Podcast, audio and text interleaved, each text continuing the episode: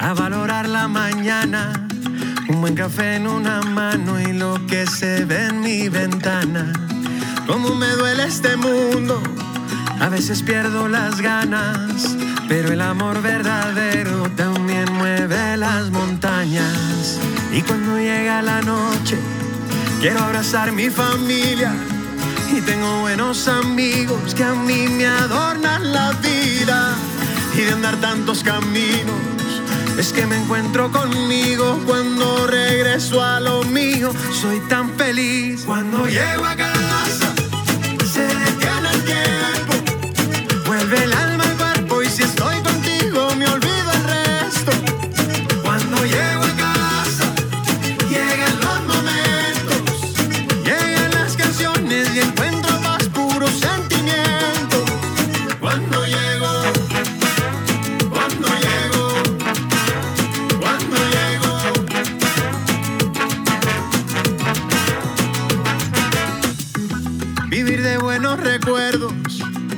que quedan guardados, son alimento para el cuerpo y ya me lo han recomendado. Que vivas todo lo bueno y que se olvide lo malo. Este camino no es fácil y yo te quiero a mi lado. Y cuando llega la noche, quiero abrazar mi familia. Y tengo buenos amigos que a mí me adornan la vida. Y de andar tantos caminos, es que me encuentro conmigo cuando regreso a lo mío. Soy tan feliz cuando llego a casa, se detiene el tiempo.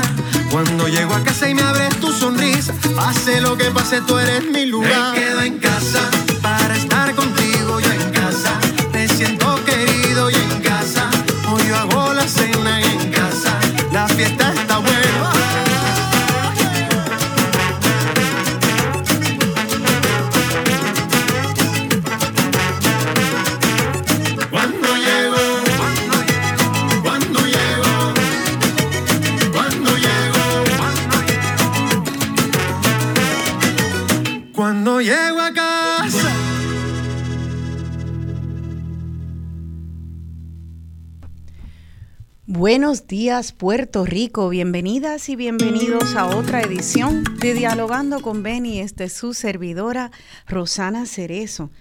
Aquí a mitad de junio con estos tremendos calores que estamos teniendo, espero que se estén manteniendo frescos y frescas en este sol tropical que azota.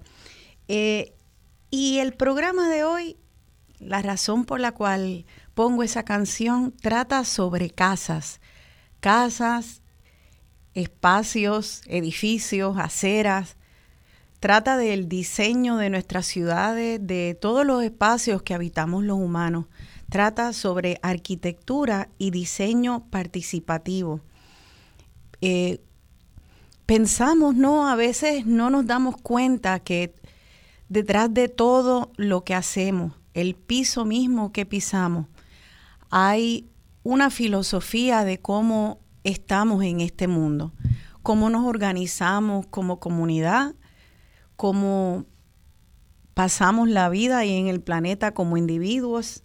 Y resulta que, y resulta que el, el tema de la arquitectura es algo que a veces no pensamos y sin embargo vivimos en casas. Esas casas pueden ser nuestros santuarios, para muchos son nuestros santuarios. Pues podemos vivir solos, podemos vivir en urbanizaciones, en parcelas, en campos, caminamos aceras, recorremos carreteras y todo esto, todo esto tiene un impacto en cómo nos organizamos como sociedad. cómo se llega a construir esas estructuras, también tiene un impacto y puede incluir nuestras necesidades, incluir nuestra voz o puede sencillamente hacerse desde oficinas lejanas con personas en oficinas aisladas de aquellos y aquellas que vayan a usar esos espacios, que en su mente tengan una idea de lo que es ideal y jamás le den participación a las personas que vayan a habitar esos espacios. Así que aquí en Puerto Rico tenemos un campeón, un pionero en el concepto del diseño y la arquitectura participativa.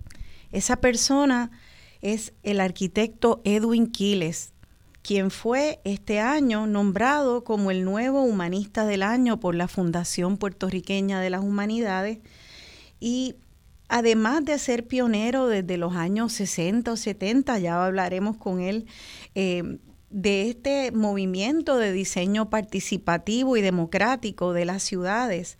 También ha sido investigador de la historia y la formación de San Juan como ciudad y de sus comunidades.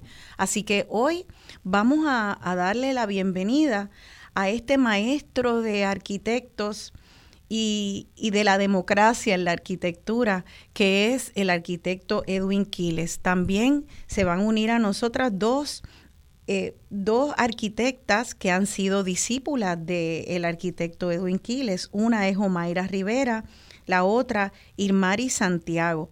Y ellas son profesoras y arquitectas que han trabajado con, con comunidades y también tienen un taller llamado, eh, eh, Taller Creando sin Encargos y les vamos a preguntar de qué trata eso de crear sin encargo.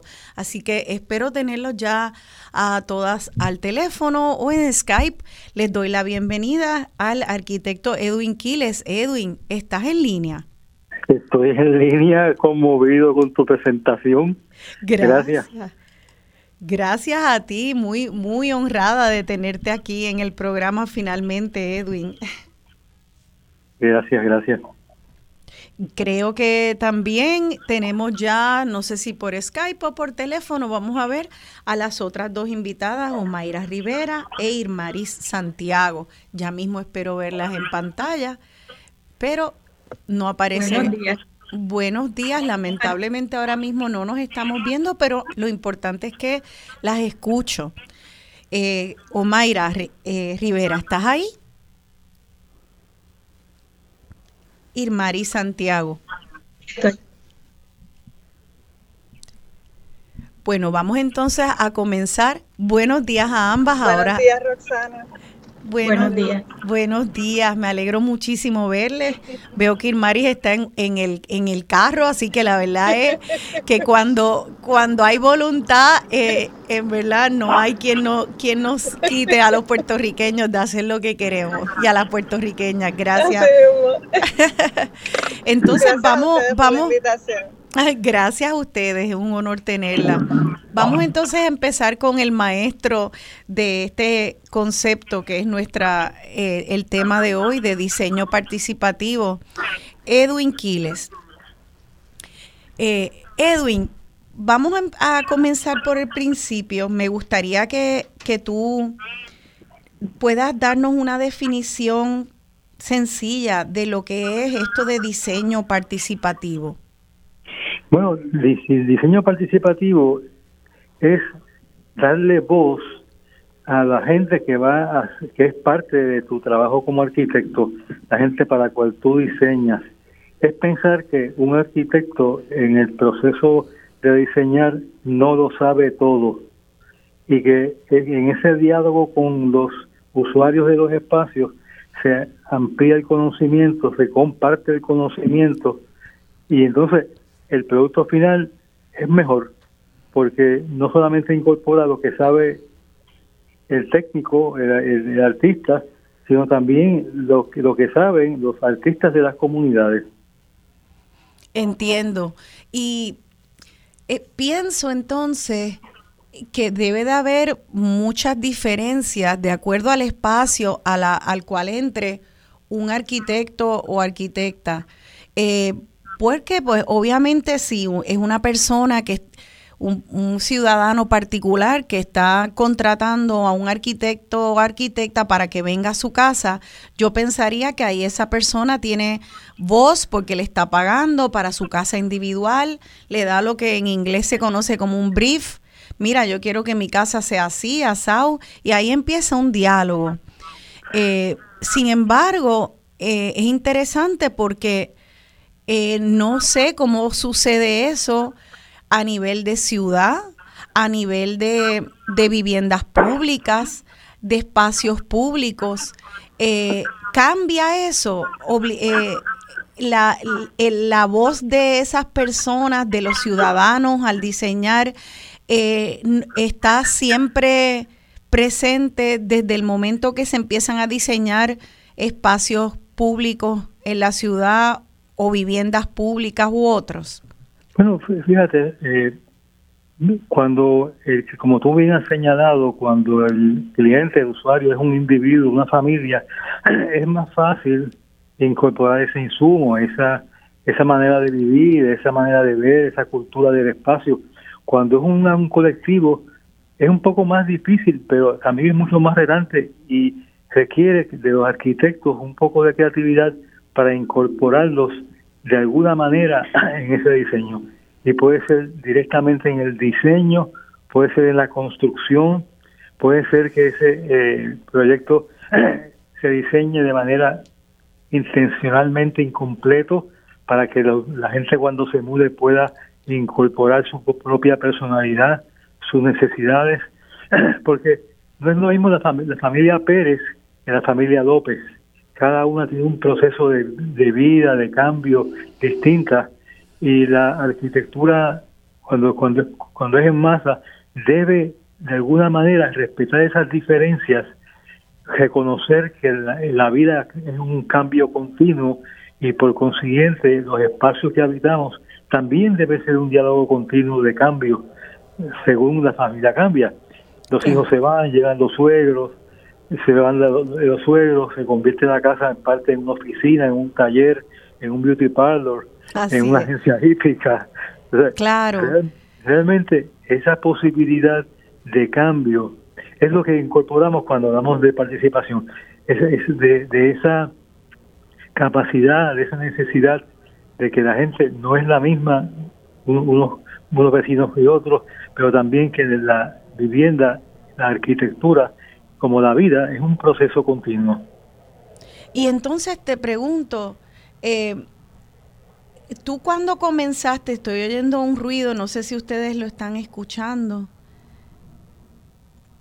Eh, ¿cuándo, tú comenzaste a, a, incorporar en tu práctica el concepto de diseño participativo para darle voz a, a, a las comunidades en las cuales entrabas para, para hacer diseño de arquitectura? Comenzó en el año 67. Yo estaba, yo acababa mi, primer año de arquitectura en, la Universidad de Puerto Rico y tuve el gran privilegio de que la vida me puso en el camino la posibilidad de trabajar eh, con Vespra, que era voluntarios en servicio a Puerto Rico, eh, como voluntario en un arrabal en el caño de Martín Peña, el arrabal Tokio. Y yo que pensaba que iba a ser un arquitecto de grandes edificios de oficina y, grandes, grandes catedrales, me di cuenta que había otra población que también necesitaba arquitectos para que ayudaran en, en, el diseño de sus espacios. Así que ahí empezó esa inquietud de por qué no trabajar con los, con los pobres. Y bueno, pues la historia larga corta, yo llegué en mi segundo año de arquitectura, loco de contento con mi cargamento de que iba a hacer en la, escuela, traer, traer esa inquietud de trabajar con los patios, y me dijeron que no, que eso no era arquitectura. Y ahí después me, tuve que ir eh, a, Estados Unidos y ahí pues la vida la vida siguió su rumbo. Pero empezó con esa inquietud de, de vivir un verano en, en un arrabal y darme cuenta que, que, que, Puerto Rico era, era otra cosa a la que yo estaba acostumbrado a pensar. Yo, eso me, me interesa mucho porque a las distintas personas que he entrevistado de distintas profesiones, eh, escucho que muchas veces en su primer contacto con su profesión y la, educación formal de, de, lo que van a practicar cuando salgan fuera de la universidad, escuchan más eh, y reciben más educación de, de, lo que es más glamoroso, eh, lo que tiene más dinero, más poderoso. Eh, yo me imagino que la arquitectura tal vez allá a finales de los 60, eh, ¿cuánto hablaban de arquitectura para, para comunidades, para personas pobres, para personas sin acceso? Mm. porque hay tanta arquitectura maravillosa que hay que estudiar a través de, de, la historia, que me pregunto yo cuán presente está esa otra arquitectura con la cual te topaste cuando saliste. Bueno, eh, está presente en, no tanto en currículos, eh, sino en profesores que por motu propio deciden trabajar con este enfoque. Y yo creo que no estamos solos, yo creo que a la medida que pasa el tiempo, más arquitectos jóvenes se dan cuenta que esta es una manera necesaria de practicar la profesión que, que, que realmente el país necesita arquitectos que puedan trabajar en ese contexto de de, los pobres, porque hay una cultura del espacio, hay una manera de, de, vivir que hay que conocer y respetar. Y cuando uno viene de un hogar clase media, pues no necesariamente está expuesto a eso. Y la escuela debe ser ese vehículo para llevarlos a conocer ese otro Puerto Rico que también necesita arquitectos con otro enfoque, pero arquitectos. Entonces, eh, eh, entiendo que la arquitectura tiene que entender la cultura a la cual se va a insertar si vas a crear un espacio, ¿verdad? Sin duda eh, alguna. Te, les, cuento un cuento corto.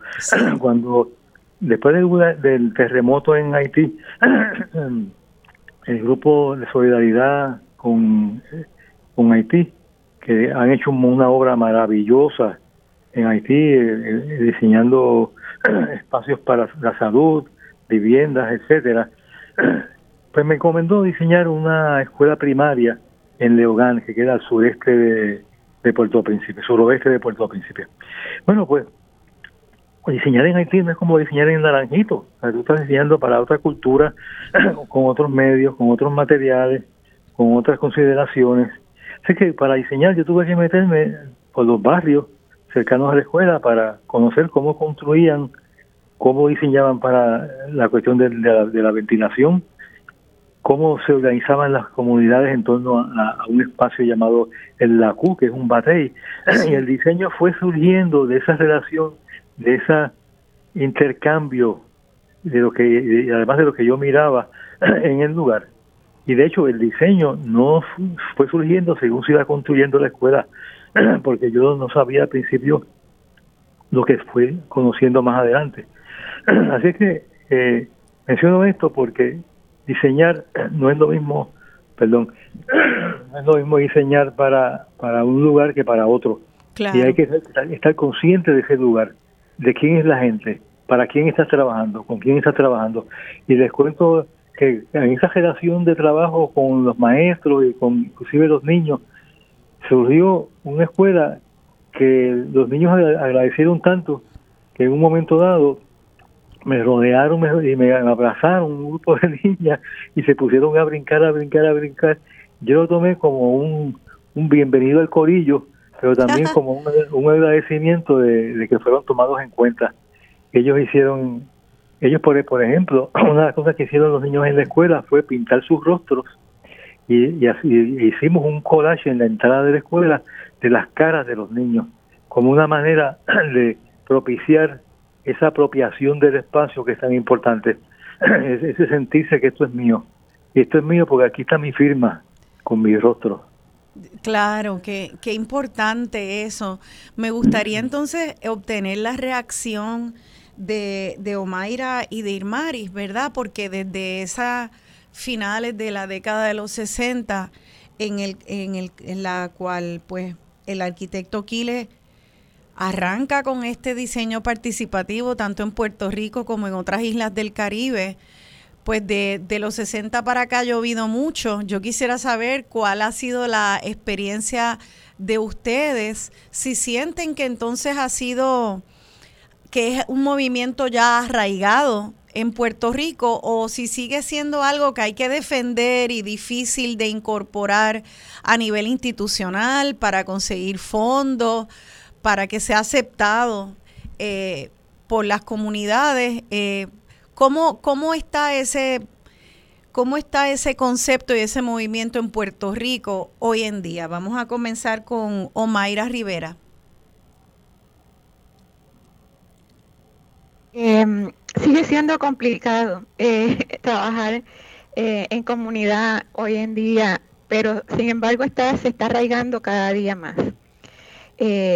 En los años 60, cuando Edwin comenzó, pues de verdad era, fue uno de los pioneros porque es precisamente en esa época fue que se comenzó a hablar de arquitectura participativa. Y entonces Edwin pues estaba en la ola, digamos, desde Puerto Rico trabajando con eso precisamente cuando todo comenzó. O sea que este eso es algo que, que a mí me sorprende mucho y, y, ¿verdad? y admiro mucho de Edwin. Y sé que él por muchos años estuvo trabajando eh, de esa manera en solitario. O sea que para él fue aún más difícil porque él estaba abriendo esos caminos en ese momento. Digamos que en Puerto Rico no fue hasta finales de los 80, principios de los 90, que se empezó a tomar en cuenta eh, ese esfuerzo de las comunidades. Ahí el Mari puede ampliar un poquito más, que este, uno de los pioneros fue la comunidad de cantera y pues digamos que ya a finales de los 90, principios de los 2000, pues eso ya está un poquito más arraigado cuando se empezaron programas como comunidades especiales, donde entonces eh, se pidió que los arquitectos se involucraran con la comunidad y escucharan las necesidades de la comunidad para eh, poder trabajar con eso. Y pues también en esos proyectos Edwin fue el pionero, digamos que ahí fue que empezó, empezó a, tomar ese auge en Puerto Rico. A mí me gustaría que, me dieran para ustedes que lo trabajan a diario, pues eh, ustedes pueden entender cómo es que se ve eso de que una comunidad tenga voz en un diseño. Para mí suena como un concepto bonito, pero no entiendo cómo es eso, cómo se, se pone en acción eso. Yo quisiera que como parte de esa definición me den algún ejemplo, cómo entra, ustedes hacen un diseño origen un bosquejo, lo presentan a la comunidad o ni siquiera empiezan el proceso de bosquejo, sino hacen una encuesta de la comunidad. Yo, yo quisiera que nos, expliquen eso porque suena bonito, pero debe de haber muchos pasos y debe, y me pregunto cómo serán esos pasos de consenso cuando pueda haber un montón de distintas opiniones dentro de una comunidad. Así que eh, me gustaría que, me expliquen eso. Eh, Omaira, eh, Omaira, que diga, Irmari Santiago, disculpa, vamos a darte un turno a ti, que sé que también has sido una de estas herederas del legado de Edwin Quiles y trabajas en cantera, eh, así que tienes esa experiencia en una comunidad de San Juan.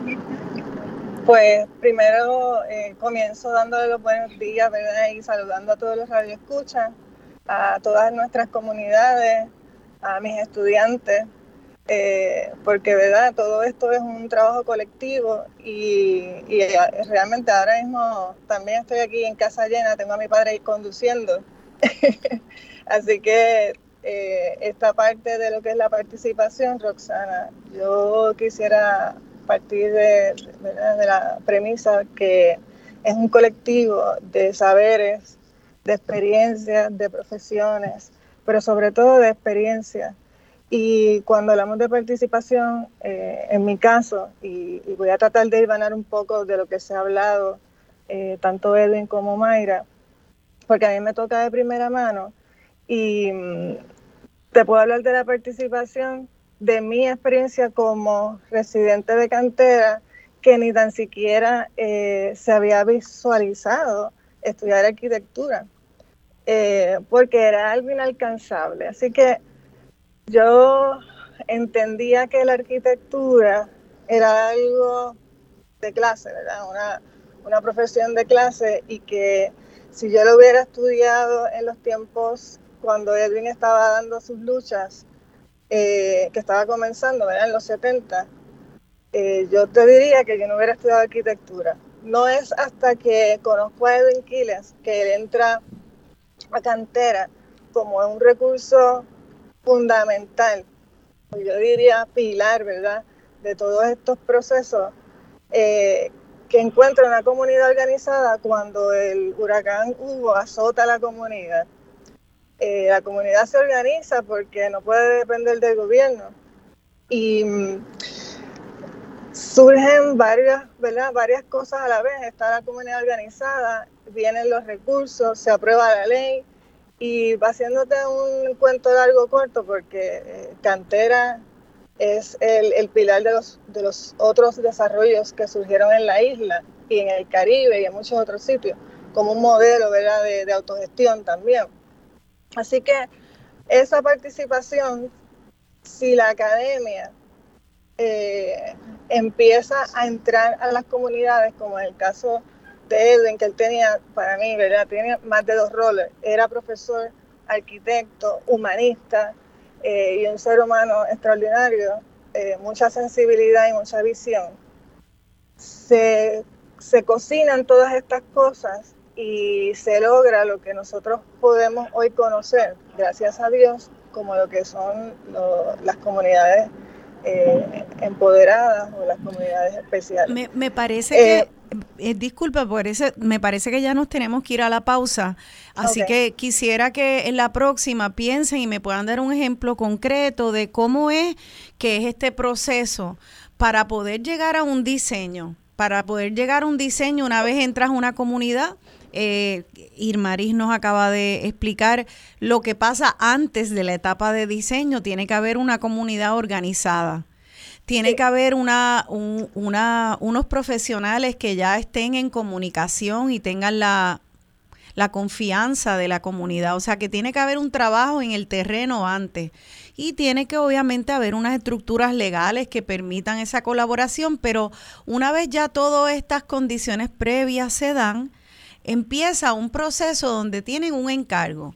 Vamos a hacer un centro comunitario, vamos a hacer unas viviendas y ahí, en vez de irse el arquitecto o la arquitecta solita a su oficina y en grupitos de profesionales, empieza un diálogo con una comunidad.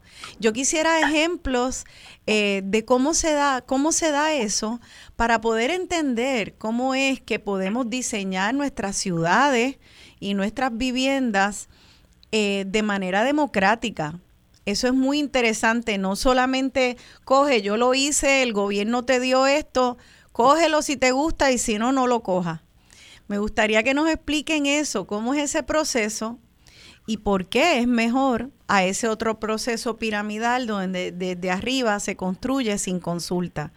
Vámonos a la pausa entonces y vamos a hablar de eso, de cómo es que se da y se hace arquitectura participativa en Puerto Rico.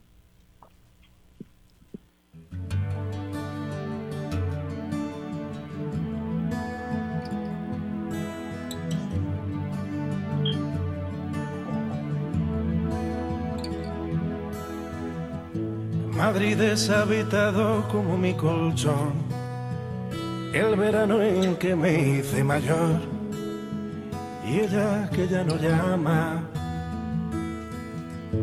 Tanta ciudad y tan poco por hacer, gente que sueña su siesta y que mira por la ventana, gente que miente por un trozo de calor porque para el ascensor atrapado contigo.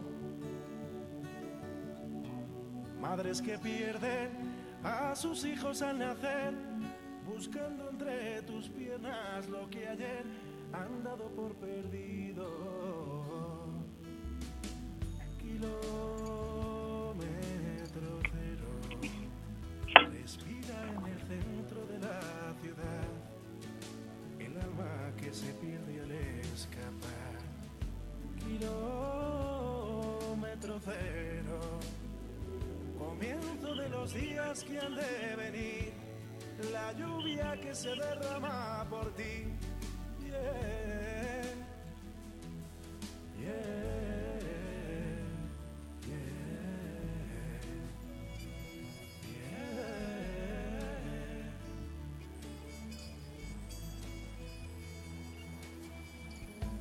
Parecen los que la calma y la cerveza salvan nuestra vida y mi cabeza, soñando estar bajo tu ropa.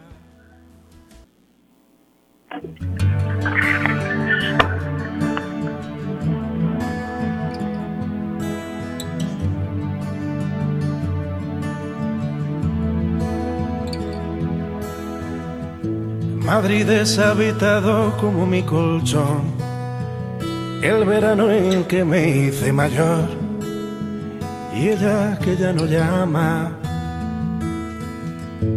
Tanta ciudad y tan poco por hacer, gente que sueña su siesta y que mira por la ventana.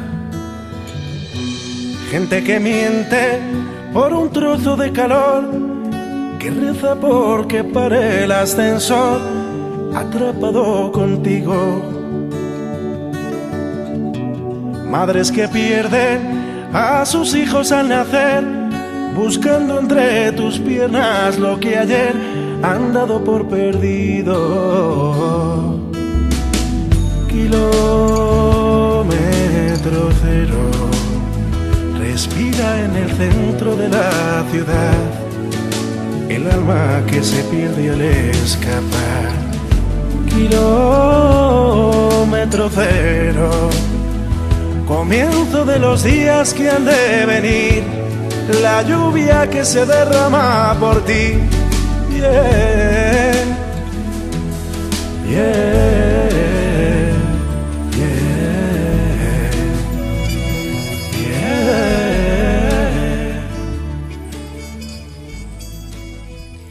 Aquí de vuelta dialogando con Beni, yo soy Rosana Cerezo y estoy dialogando con los arquitectos Edwin Quiles, Omaira Rivera e Irmari Santiago. Estábamos hablando de lo que es el diseño participativo, cuando comenzó siendo el arquitecto Edwin Quiles uno de sus eh, pioneros en Puerto Rico a finales de los años 60.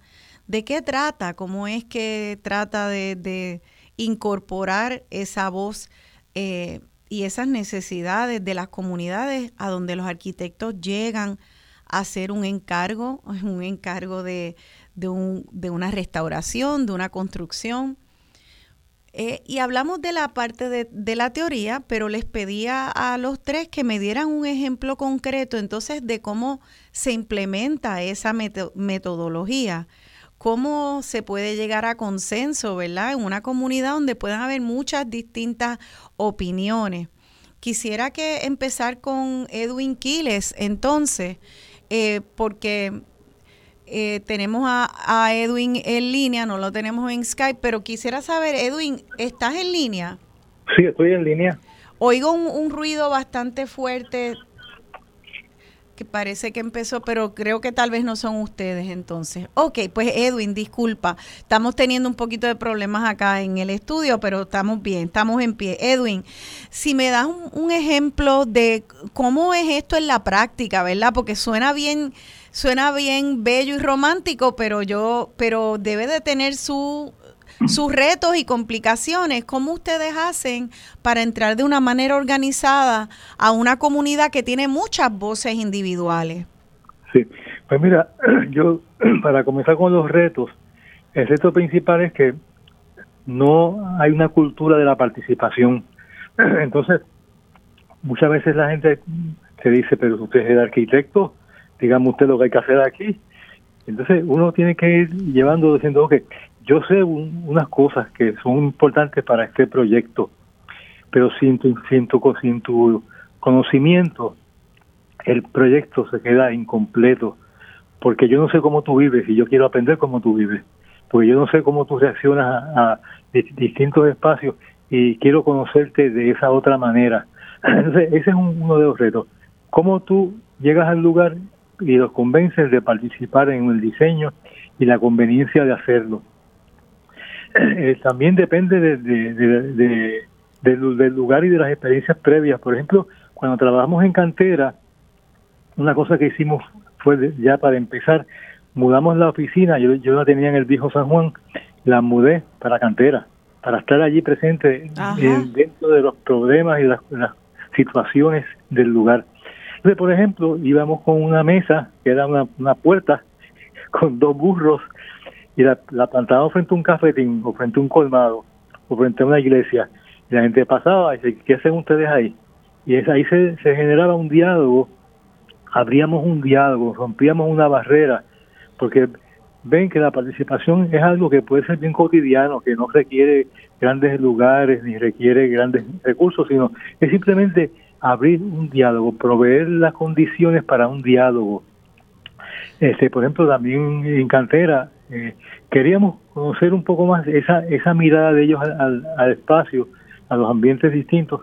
Y entonces tomamos fotografías junto con, con líderes de lugares que para ellos eran importantes y después se las mostrábamos a los grupos comunitarios para que ellos las comentaran, hablaran a partir de esa imagen. Y la, lo que estamos buscando es que ellos se pusieran en la posición del que observa y entonces hablaran como observadores de lo que es la comunidad. Y salen unas cosas muy interesantes porque salen espontáneamente.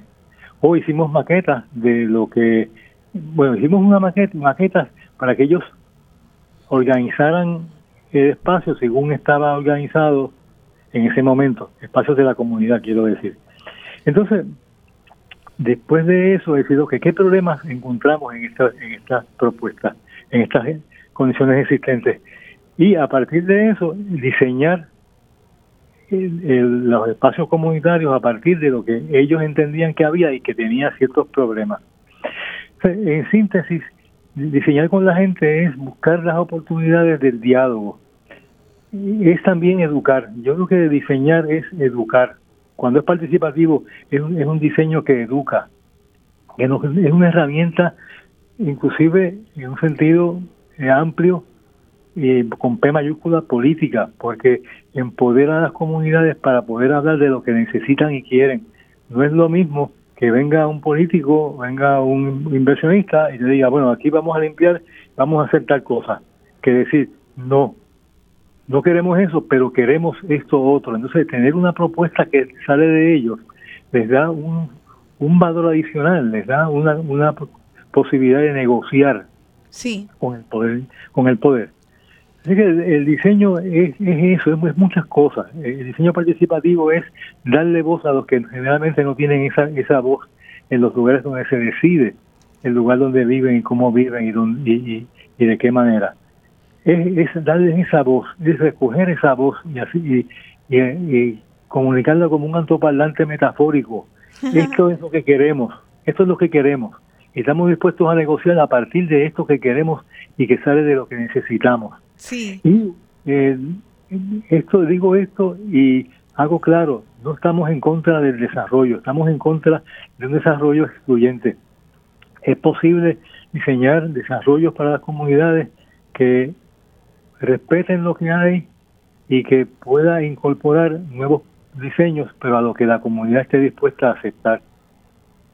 Y no quiero seguir hablando porque no quiero que se, momento de tiempo. Sí, solo quisiera mencionar dos personas que no están presentes porque no estaban disponibles, eh, que también en sus proyectos hacen diseño participativo, es el profesor Elio Martínez Joffre, del taller de diseño comunitario de la Escuela de Arquitectura, y el arquitecto Carlos Muñiz Pérez, del Grupo Enlace, que en sus distintos espacios también hacen diseño participativo.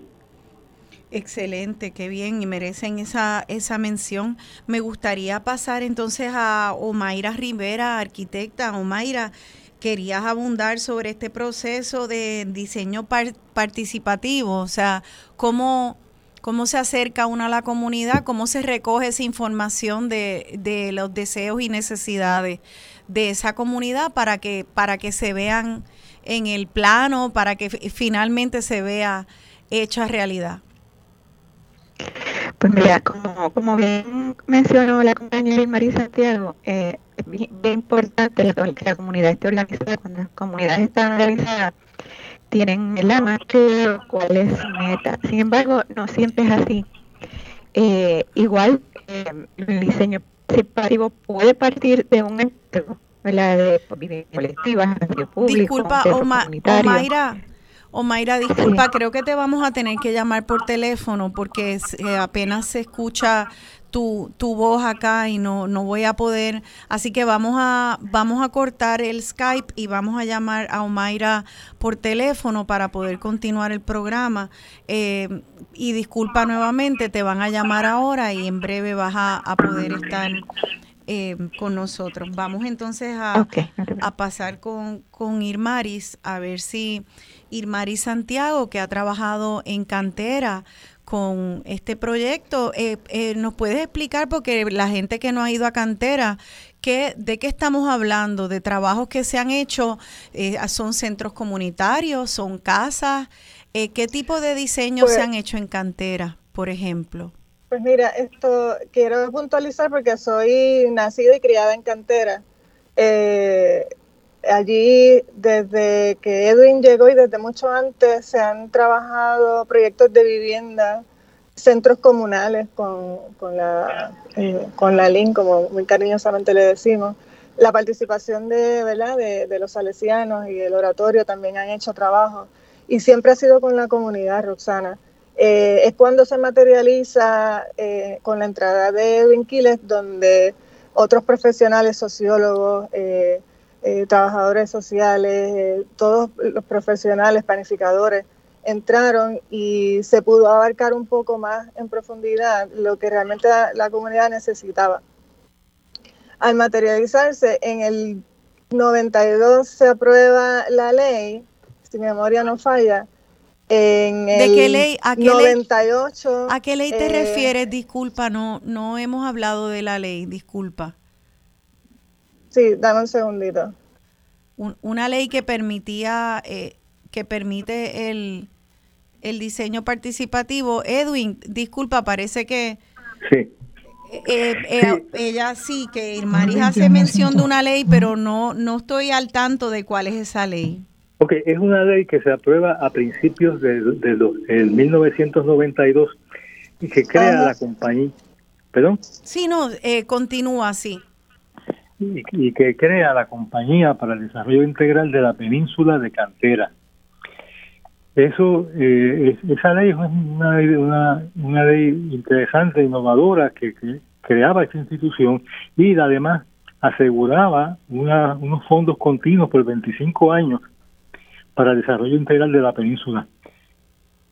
Y a, a partir de esa, de esa ley se crea la oficina una oficina de desarrollo integral, se crean otras instituciones comunitarias, servicios de salud, eh, eh, educativos, etcétera, a partir de, esa ley. Este, y básicamente una de las cosas que favorece ese proyecto es que, número, número uno, que favorece el desarrollo integral, no, no aislado.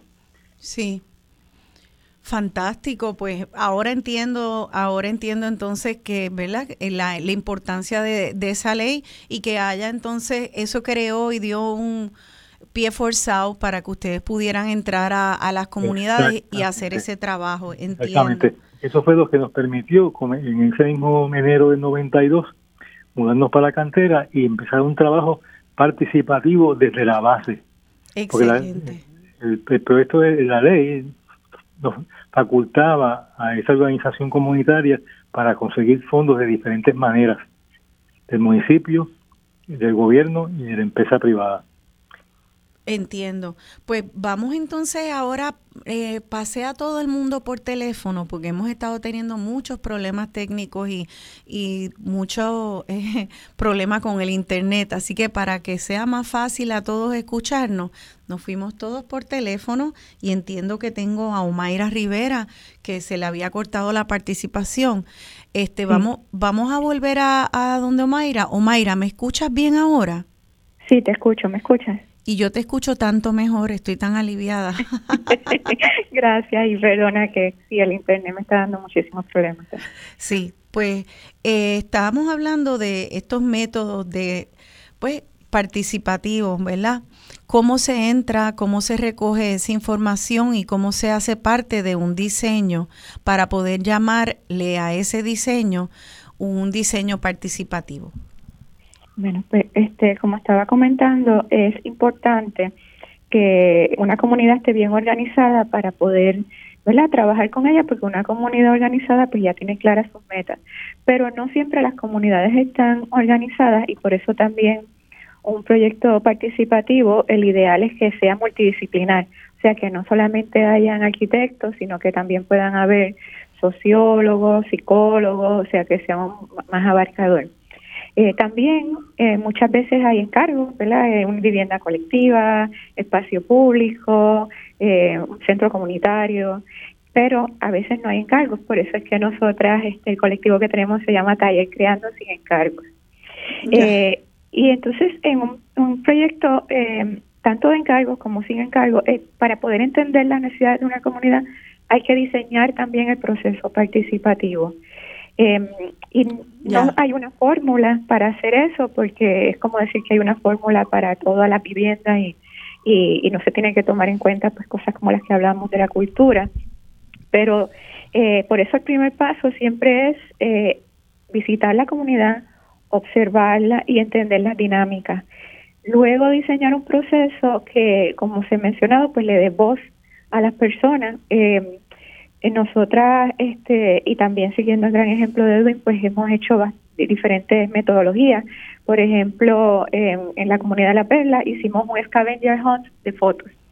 Ah, y es que le dimos a los niños unas camaritas desechables y eh, le dijimos una lista de, de, de posibles fotografías, como cuál es tu espacio favorito, dónde te reúnes con tus panas, eh, dónde eh, te gustaría jugar y no puedes. Eh, y entonces con esa lista, pues ellos tomaron estas fotos y revelaron sus necesidades, este, los espacios que más ¿verdad? necesitaban trabajarse. Y con esto fue que eh, con un grupo de estudiantes y voluntarios trabajamos con, con ellos en mejorar algunos de sus espacios de uso común. ¿Por qué los niños? Porque nos dimos cuenta en la perla, con la, mediante la observación, que eran los más que utilizaban el espacio por más tiempo. Ellos estaban, pues, por los techos, por, por, por cada, este, por las escaleras. Entonces dijimos, no, ellos son los que en este momento tienen la necesidad más apremiante y los que conocen cada rincón de la comunidad. Otras este, metodologías utilizadas, pues el, el, la narrativa, de que pudieran como que narrar eh, eh, también mediante eh, eh los dibujos, o verlo como una historia, ¿no? La historia de su, de su día a día o su, vida cotidiana. Eh, con estudiantes he implementado, eh, por ejemplo, en tras talleres, era un juego de dominó gigante, eh, porque ellos se dieron cuenta en nuestro recorrido que a la gente le gustaba mucho jugar dominó. Y mediante un juego que hicimos con cartones, eh, aludiendo al dominó, pues se hacían las preguntas mientras jugábamos es con la gente y entonces ese, juego pues tenía este unos símbolos, ¿no? Pues ahora vamos a hablar de historia, ahora vamos a hablar del tren, ahora vamos a hablar... Entonces eso generaba una dinámica eh, que rompía el hielo para que las personas pudieran hablar, porque como bien mencionó Edwin, pues a veces están como que, bueno, pero si tú eres profesional, eh, pues dime tú, y es no, nosotros oh. todos somos profesionales, o sea, yo tengo un conocimiento, ¿verdad? Como arquitecta y las y las personas de la comunidad tienen otro conocimiento desde su experiencia eh, y desde su vocación también. Así que es importante pues entender que hay ese terreno común. También otras metodologías que, que se utilizan son las maquetas interactivas, o sea, que, que pues las personas puedan eh, crear su maqueta en el momento con el arquitecto. Eh, y esa es muy buena porque, por ejemplo, en el, proyecto Enlace del Caño Martín Peña hicimos unas maquetas de vivienda, pues, pues todos queremos una casita individual, pero tiene que haber tanta cantidad de personas en este terreno. Pues entonces se empieza a negociar el espacio, cómo podemos tener el mismo espacio que queremos, pero que quepa todo el mundo. Y, y entonces eh, ahí mismo pues uno se empieza a dar cuenta, viendo en una maqueta, cómo puede ser mejor organizado el espacio, eh, pero eh, manteniendo verdad la privacidad, eh, y, el, la amplitud, que a veces es una cosa, pues se piensa como la arquitectura social tiene que ser estas casitas chiquititas. Sí, a veces es necesario este disminuir el espacio, pero es importante que el espacio también sea de calidad, que no porque sea arquitectura social tiene que ser con el mínimo y con los materiales más económicos, no tiene que ser también un espacio de calidad y la calidad eh, no necesariamente se tiene que lograr con grandes lujos. Eh, un espacio de calidad puede ser un espacio eh, que sea eh, agradable, amplio, iluminado, que ventile, o sea, y eso ya hace un espacio de calidad. Claro, absolutamente. Y me gustaría saber entonces, una vez se implementan todas esas metodologías y se hacen todas esas técnicas tan chéveres, algunas con juegos, otras con cuentos, diálogos con las comunidades, se recoge mucha información se incorpora entonces a los diseños. ¿Cuáles son los beneficios de, de, pasar por todo ese proceso? Porque yo pensaría que es un proceso más largo que sencillamente alguien ir a una oficina, hacer una, un dibujo, una maqueta y, y empezar a implementarlo. Obviamente esto toma más tiempo. Y si toma más tiempo también es porque se hace porque se entiende que trae unos beneficios. Quisiera, quisiera que, que, que Edwin Quiles, Edwin nos cuente a través de todas estas décadas de implementar estos diseños participativos, si nos das algunos ejemplos de los beneficios para tanto para ti como arquitecto como para las comunidades donde has trabajado. Bueno, yo creo que por un lado hay que ver esto como un, un proceso educativo se educa el arquitecto y los diseñadores, se educan los usuarios y las comunidades. Cada uno enseña de lo que sabe, cada uno aprende del otro. Ese es un gran, gran beneficio, esa capacidad, esa posibilidad de apropiar los espacios que vivimos, de sentirse que, uno pertenece al lugar, que uno, no, que uno no es ajeno al lugar. Hay que también eh, decir que la, la participación se da en, de diferentes maneras en diferentes etapas del proceso. Puede ser en el diseño, puede ser en la misma investigación, en el diseño, en la construcción y el manejo de los espacios. Ya. Inclusive puede ser puede ser un proyecto donde todas las casas a principios son iguales, pero tiene en el diseño mismo la idea, está sembrada la semilla para que se pueda cambiar. Está diseñada para cambiar, para que entonces a la medida en que las familias se van apropiando de su espacio y van teniendo los recursos, puedan cambiar esa vivienda eh, fácilmente sin que sea costoso. No es lo mismo un diseño donde tú tienes que romper una pared que, pagas por 30 años. La pagas por 30 años y ya la rompiste. sí. Es decir, no, simplemente quito una ventana, pongo una puerta y ahí añado un cuarto más. Ya, ajá. Dejo por acá la marquesina de esta manera y hago un apartamentito estudio para alquilar, o para mi suegro. O monto aquí mi oficinita de contado de, de, planilla.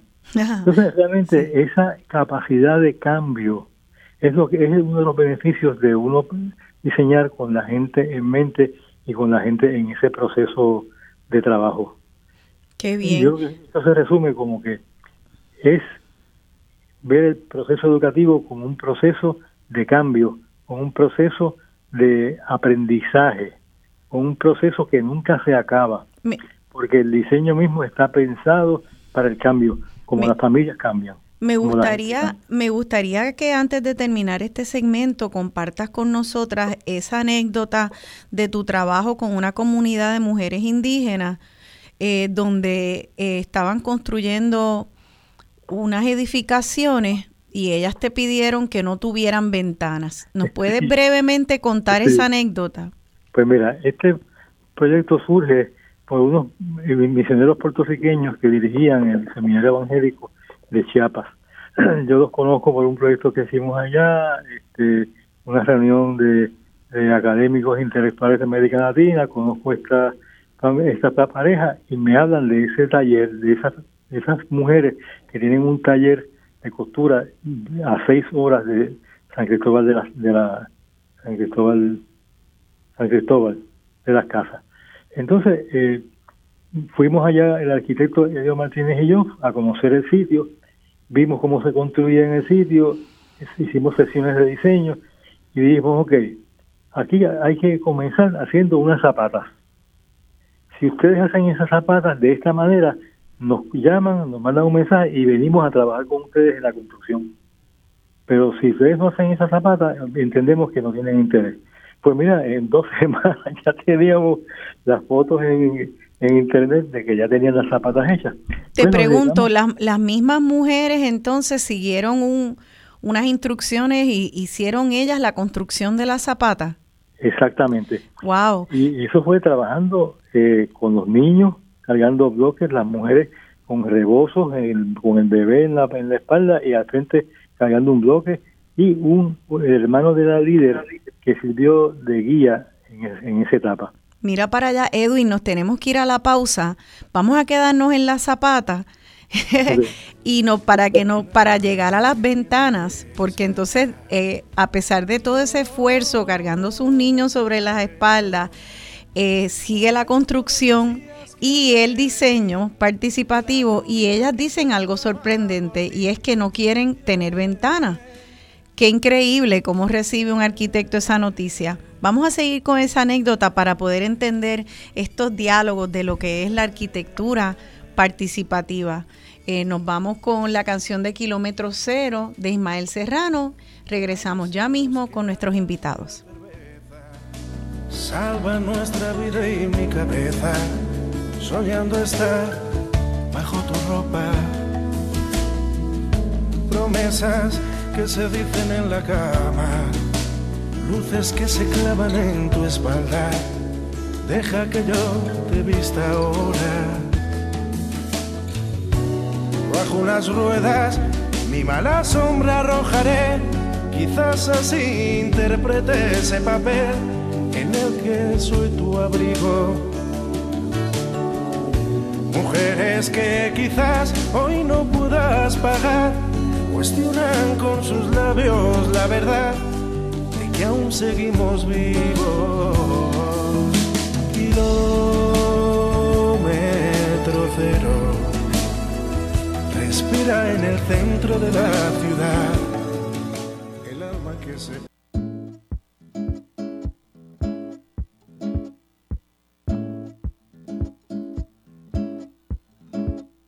Voy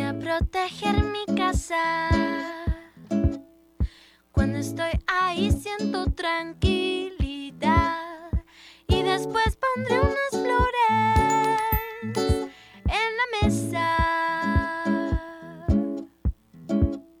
Voy a cocinar un postre. Le pondré manzanas de felicidad para que te una y seas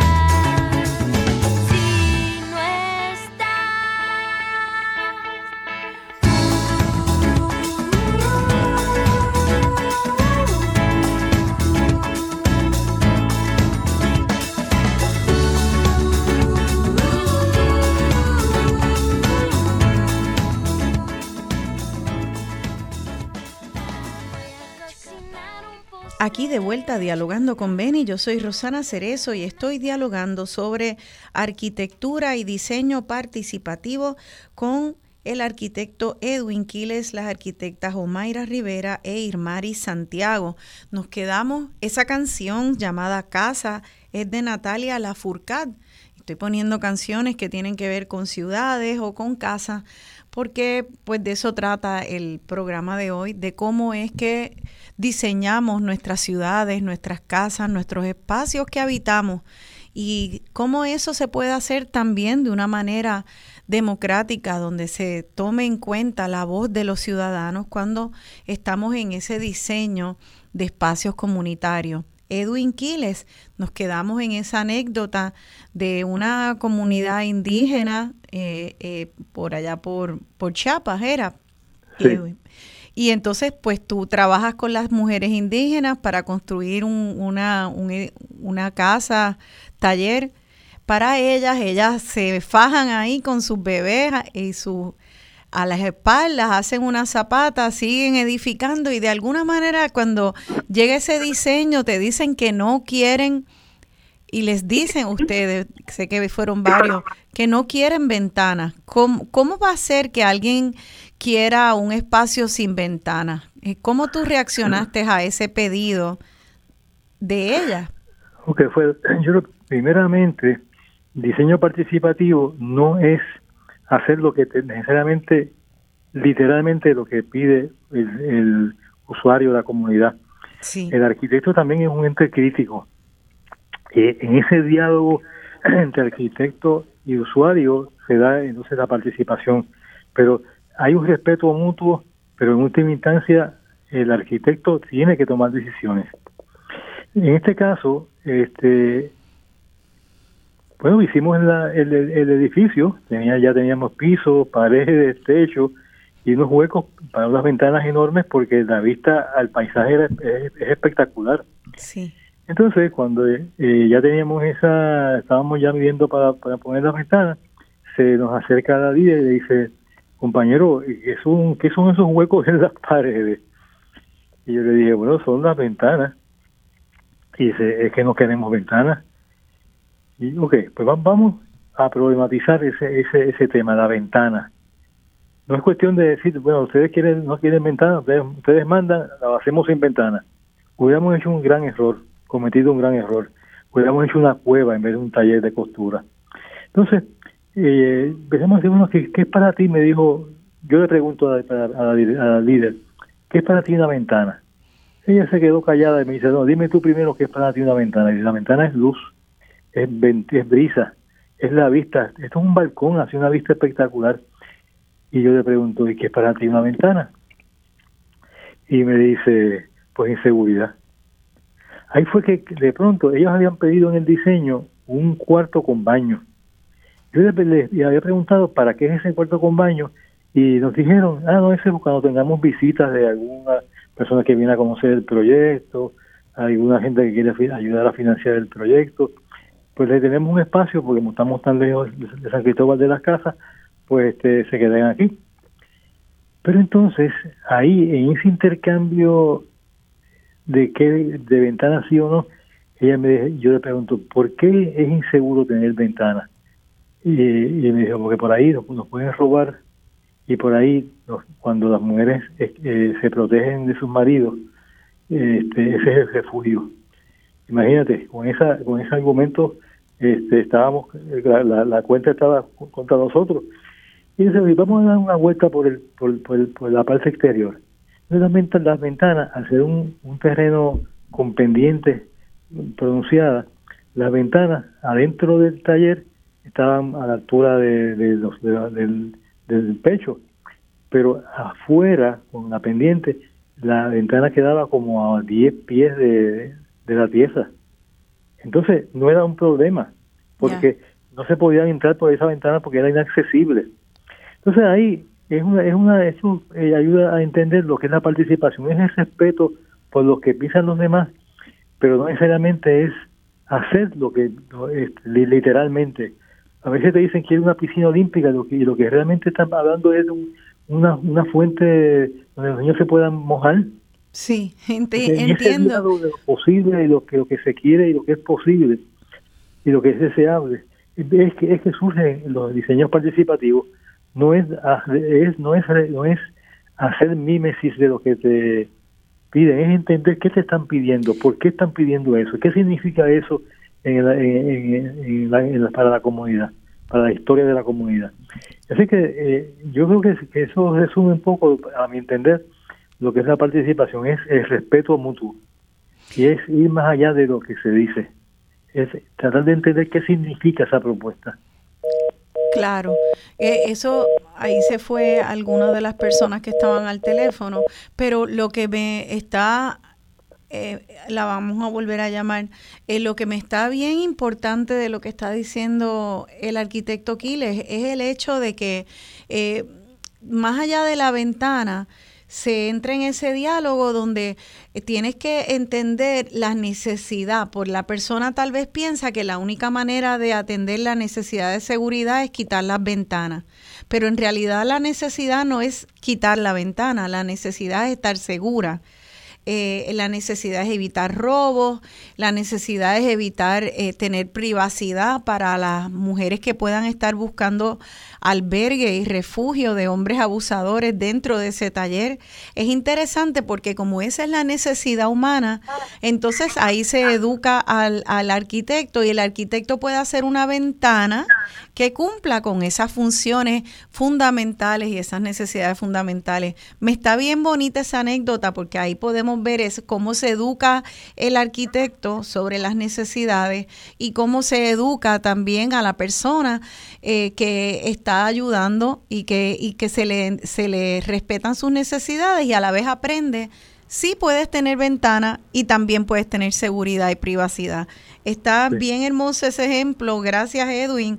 Me gustaría me, me gustaría entonces hablar ahora de otro aspecto que tiene que ver con nuestra realidad puertorriqueña y el contexto de acá, de Puerto Rico. Y la verdad es que somos un país de los países con más carreteras en el mundo, de los países con más construcción en el mundo.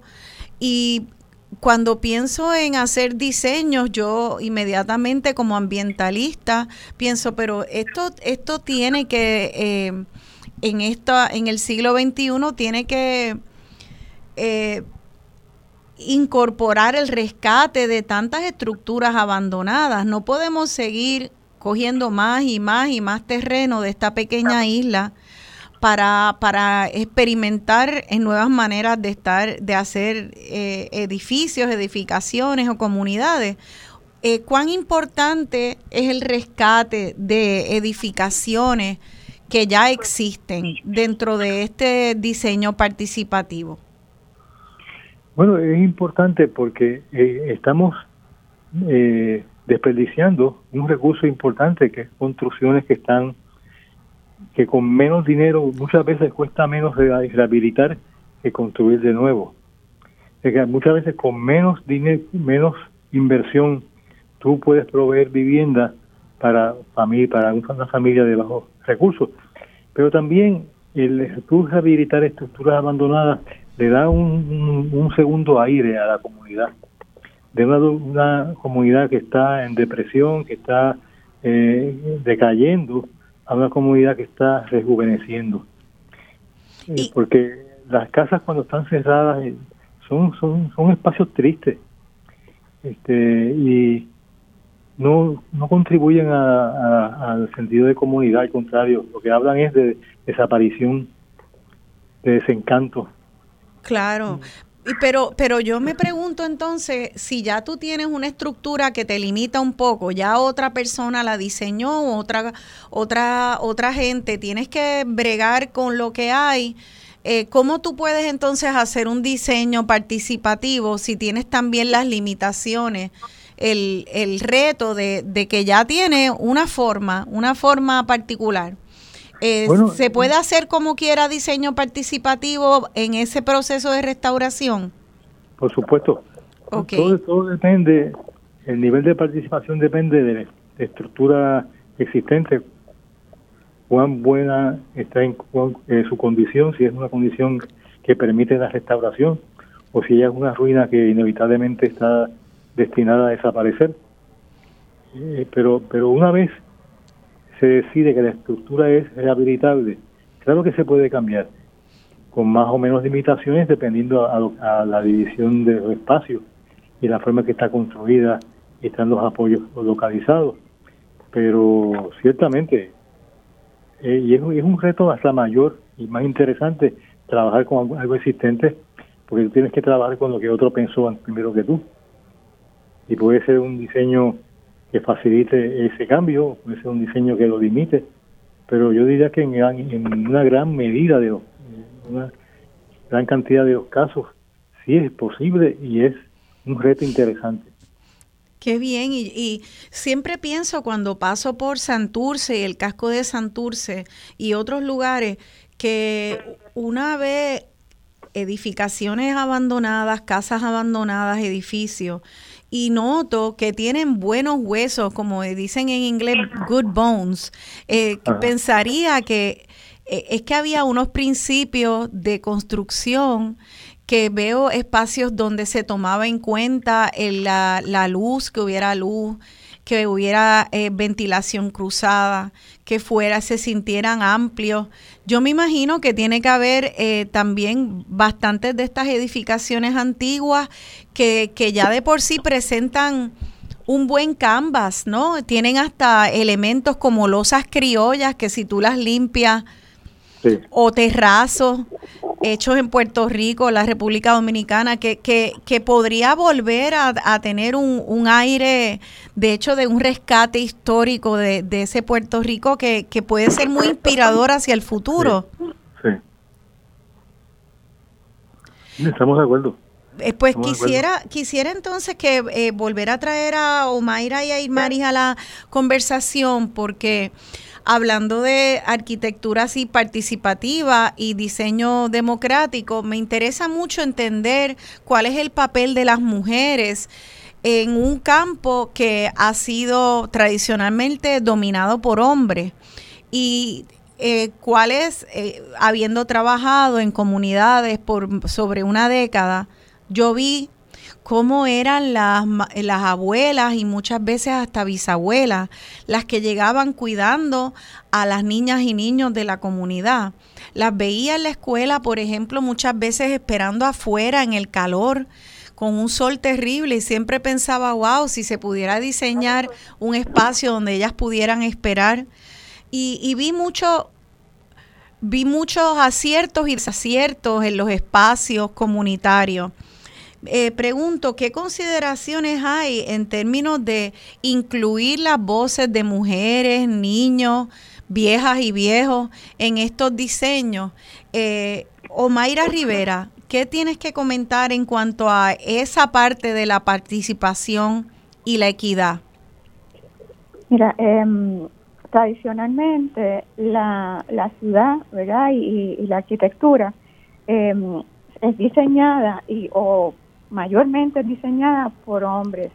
Y esto ha sido así tradicionalmente, pues porque siempre em, eh, tienen la más voz, eh, eh, tienen este, más presencia. Sin embargo, es bien importante incluir a las mujeres, no es cuestión de suplementos, este, como te digo, sustituir, sino incluir, ¿no? Incluir a las mujeres en el diálogo para que los espacios también respondan a las necesidades no solo de las mujeres, sino de las poblaciones más vulnerables, que sean espacios inclusivos interseccionales para las personas de la tercera edad, para los niños, para las personas ¿verdad? Con, movilidad reducida, algún tipo de discapacidad.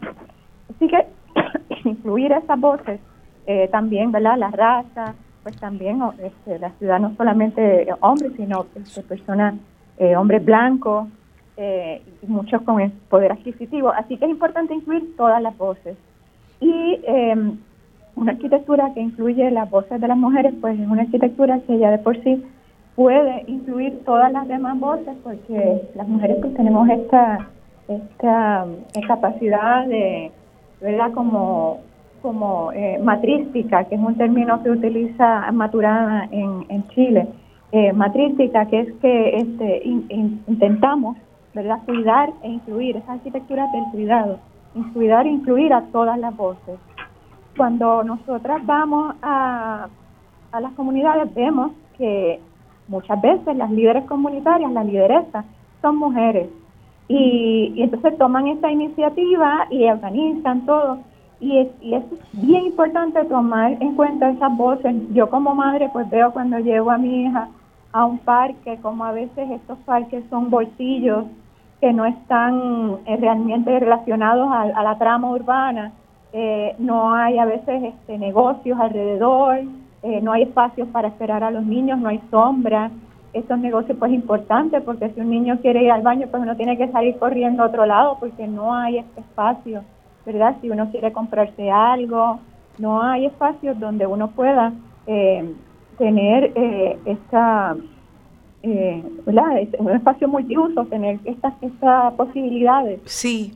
igual para las personas de la tercera edad, o sea, se ven confinadas a, sus casas cuando no tienen este tipo de espacio, no tienen la movilidad, no tienen aceras aptas, eh, suficientemente anchas, con rampas y espacios más accesibles a, a, su vivienda, ¿no? Que donde puedan ir caminando y tener un momento de esparcimiento. Así que es importante incluir todas estas voces en, el, en el diseño. Eh, es bien...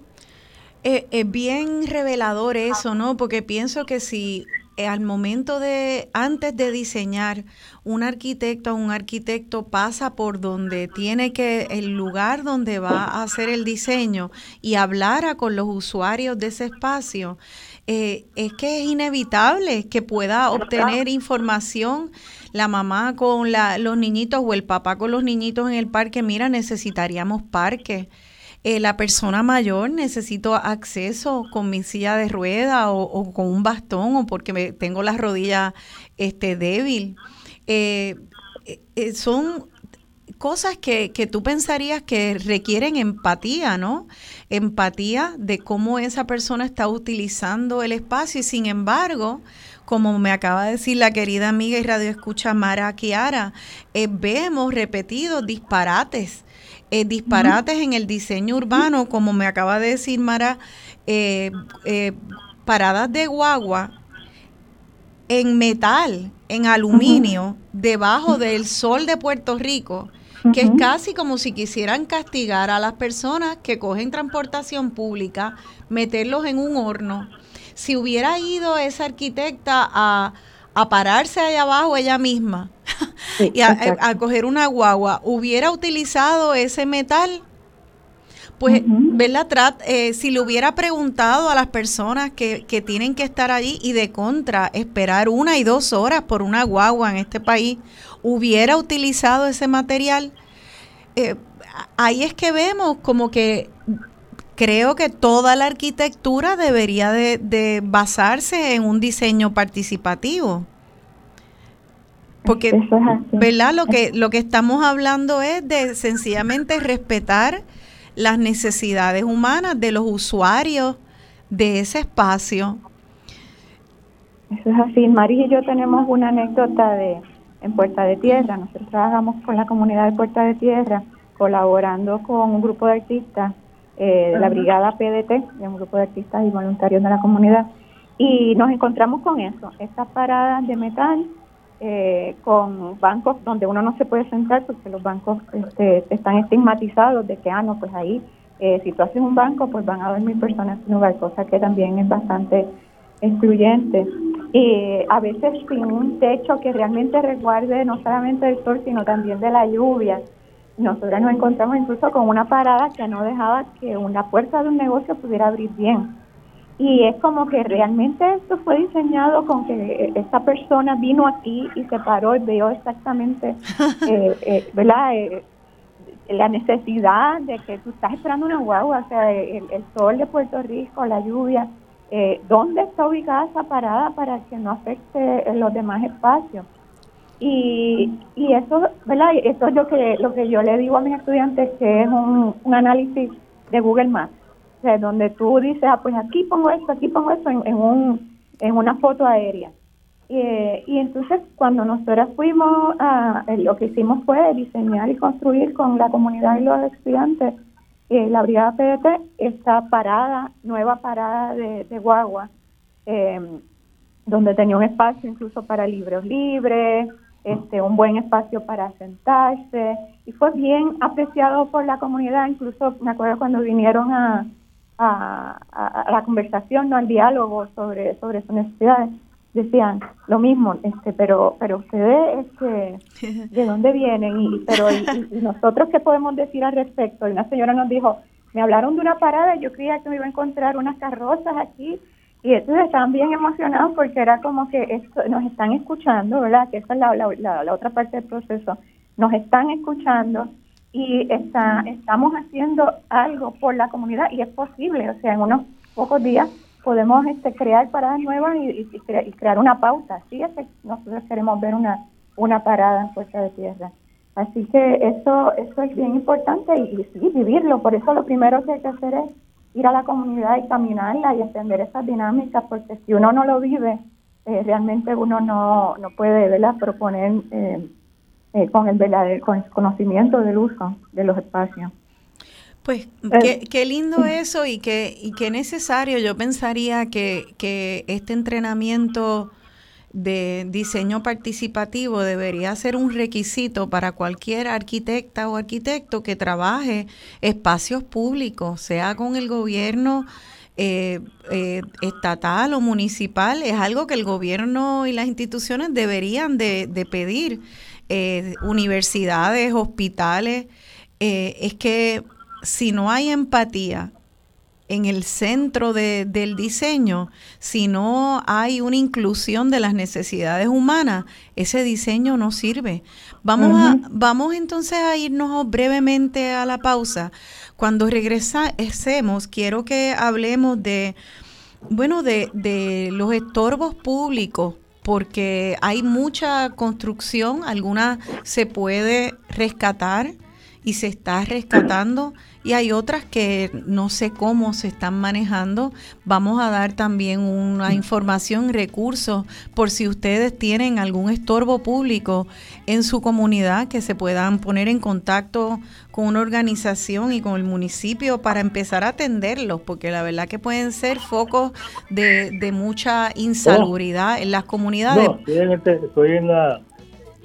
Nos vamos a la pausa y entonces en el próximo hablamos, eh, seguimos la conversación. Quédense con nosotros, estamos en Dialogando con Beni.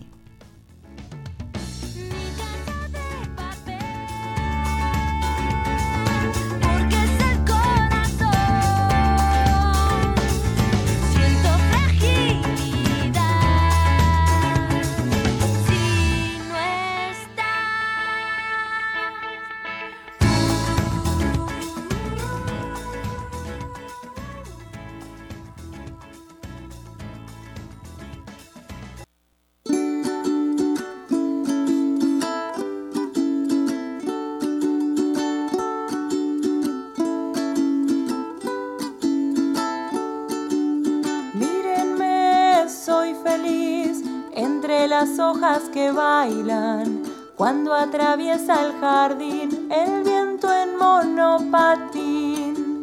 Cuando voy a dormir, cierro los ojos y sueño con el olor de un país florecido para mí.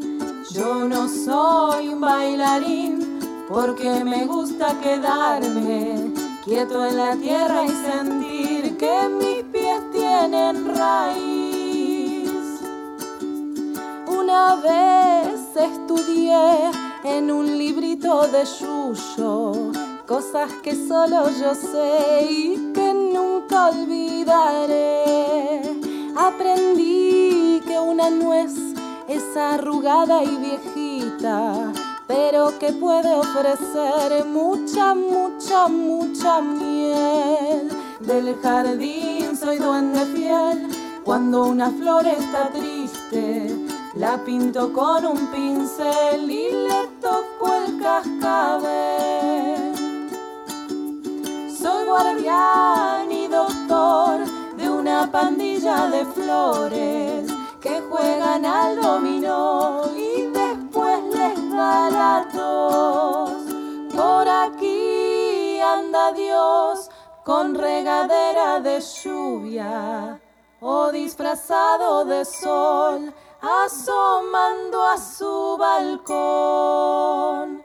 Yo no soy un gran señor, pero en mi cielo de tierra cuido el tesoro mejor, mucho, mucho, mucho amor.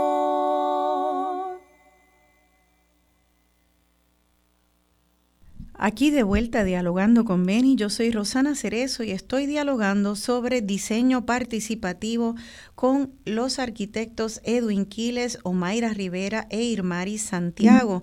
Esa canción tan hermosa, canción del jardinero, eh, es de la cantautora María Elena Walsh, eh, la voz de un grupo llamado Las Magdalenas.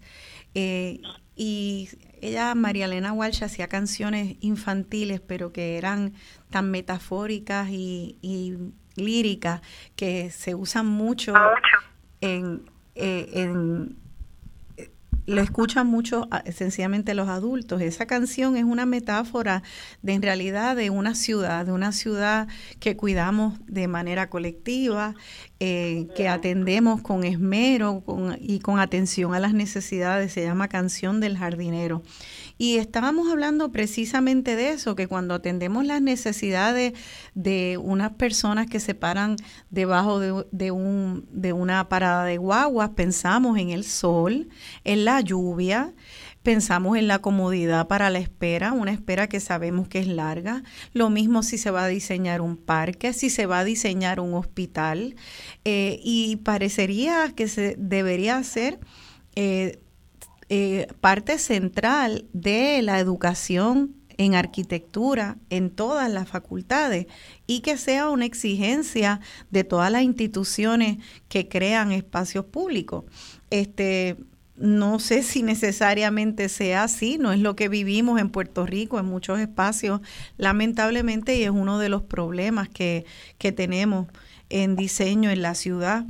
Eh, otro de los problemas es el, problema de los espacios abandonados, que quisiera que habláramos de eso porque tenemos una combinación de un éxodo masivo de puertorriqueños a la diáspora que viene con el abandono de, de muchas propiedades. Hace poco estaba pasando yo por una comunidad que no conocía, me perdí un poco con el GPS y veía tantas y tantas casas abandonadas. Era un proyecto de urbanización abandonado.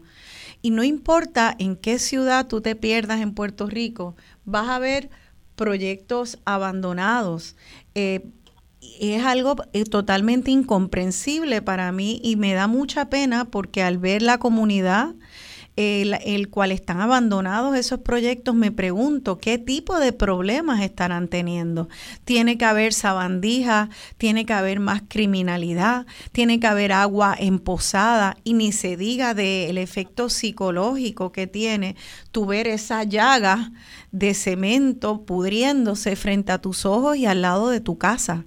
Así que eh, es una cosa tremenda, quisiera que quisiera que eh, habláramos de eso para luego recibir llamadas del público, que también el programa es, pretende ser participativo y así lo haremos. Luego les doy el teléfono por aquí. Em, me gustaría el comentario de Irmari Santiago, creo que, que todavía la tenemos en línea. Irmari, en cuanto al tema de estructuras abandonadas, eh, eh, hay ¿Hay alguna algún tipo de solución que haya venido de, la comunidad de los arquitectos y arquitectas para este asunto? Pues esto, sí, estoy con, con ustedes gracias a que la señora ha regresado. Roxana, eh, ciertamente este asunto de las estructuras abandonadas no es no es nuevo. Esto desde que yo tengo, ¿verdad?, uso de razón, específicamente en las comunidades, eh, siempre ha existido. Lo que ocurre es que ahora se ha incrementado.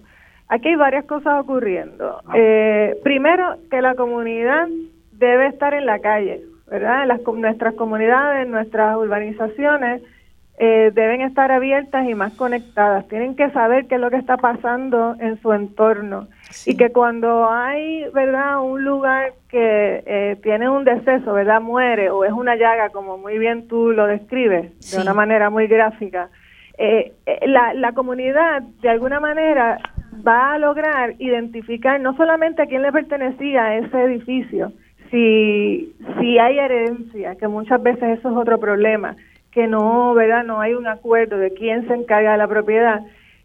Pasan los años y entra el deterioro y ahí es que llegan las sabandijas, los puntos y los otros problemas sociales, ¿verdad? Que vamos a encontrar. Pero entonces, no solamente la comunidad, sino el gobierno también tiene que tener una política pública de qué es lo que se espera o se pretende para entonces apoyar a las comunidades que sí están organizadas y que puedan entonces, ¿verdad? Otra vez, participar. Eh, escuchar, empatizar, diagnosticar, hacer una radiografía de lo que realmente necesita la comunidad, pueden ser esos usos, esos posibles proyectos donde entren los profesionales a atender esos aspectos puntuales que tiene la comunidad a atender. Es decir, muchas veces terminan siendo unos huertos, ¿verdad? Porque en nuestras comunidades habían pequeños negocios y desaparecen por las grandes cadenas, ¿verdad? Y ahora la gente prefiere ir a Costco, prefiere ir a otro sitio y se fastidiaron los pequeños negocios.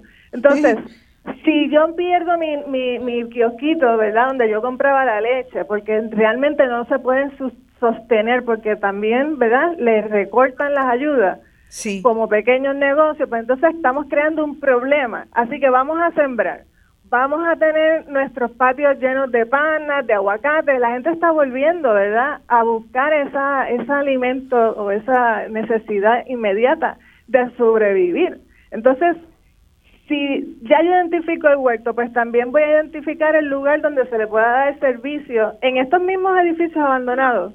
Luego de la radiografía, ¿qué condiciones o qué necesidades hay en la, en la comunidad sobre condiciones de, de Alzheimer, envejecientes, que nuestra población de este envejeciente está creciendo y no tenemos lugar para ellos. Entonces nos ponemos a construir edificios nuevos, pero si tenemos 20 edificios al lado de nosotros que pueden eh, cambiar su uso y establecer un, una partida ¿verdad? económica, dinero para esa, esa, esa intención ¿no? de rehabilitar, restaurar, renovar ¿verdad? Empoderar otra vez estos centros urbanos. No hace mucho acompañé a mi papá agresivo, este Roxana, y ese pueblo está muerto. Sí, y hay una cantidad de edificios por caminas dos pies y hay un montón de edificios abandonados y tú vienes y eh, se deprime cualquiera, ¿verdad? Así que entra también la salud mental. Y cuando vienes, pues, y haces la radiografía, tú dices, bueno, vamos a escuchar a la comunidad qué necesita. Y yo creo que eso es para mí lo más importante, caminarla, conectarte con las personas que realmente llevan años viviendo en esas condiciones, las mujeres solteras, las que realmente están criando y que tienen dos, tres trabajos, las que tienen no tienen vehículos para moverse y tienen que coger transporte público, transporte público que no funciona, en fin, cuando vienes a ver es una gran telaraña de condiciones que necesita necesita líderes, necesita gente comprometida, necesita gente con voz. Y, eso es lo que nos está faltando. Y eh, me gustaría para que la gente sepa que si bien hay mucho trabajo por hacer eh, y la el gobierno necesita estar mucho más receptiva a esas lideresas y líderes comunitarios y ciudadanos. Eh, ya, ya sí hay un, un, trabajo que se está comenzando, eh, que es efectivo, que tiene sus retos, pero está funcionando en colaboración con el municipio. Y me gustaría preguntarle a Omaira Rivera sobre este centro de reconstrucción del hábitat eh, que es una organización sin fines de lucro, precisamente eh, que existe para, para poder dar asistencia tanto a los ciudadanos como a los municipios de desarrollo comunitario y para bregar con estos estorbos públicos que hemos dejado como cadáveres en nuestras comunidades. Y me gustaría, Omaira, que eh, compartas con nosotros, ya que ayer me dijiste que este centro eh, ya tiene alianzas con municipios y podríamos como ciudadanos contactarlos y tratar de, de comenzar un movimiento si las comunidades se organizan para bregar con estos problemas. Cuéntanos un poco, Mayra, por favor. Eh, este Centro para la Reconstrucción del Hábitat fue fundado por la urbanista Marina Moscoso, que comenzó la iniciativa con otro proyecto que se llama Casa TAS 169. Ella, junto a sus vecinos eh, de la comunidad, eh, cerca de la calle Loíza, la comunidad de Machuchal, rescataron esta estructura, esta casa abandonada que llevaba más de 30 años en abandono, porque se cansaron de que fuese precisamente un, un vertedero, un lugar de, de, de actos ilícitos.